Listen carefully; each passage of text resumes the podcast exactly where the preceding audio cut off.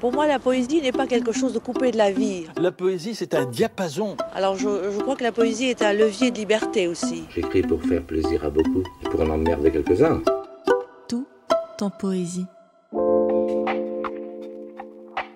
Aimez-vous les crêpes?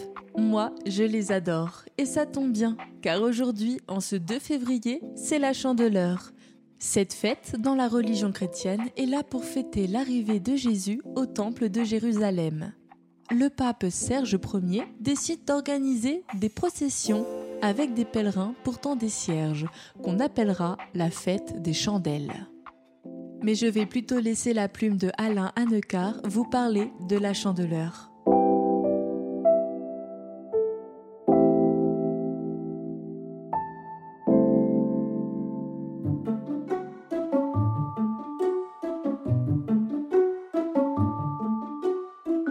Pour remercier la vie de tout ce qu'elle nous offre, mangeons avec envie des crêpes et des gaufres. Répandons la nouvelle, allumons des chandelles pour remercier le ciel du retour du soleil. Célébrons la lumière qui crée de la beauté, la divine clarté, qui répand sa chaleur et met de la couleur en tout lieu de la terre.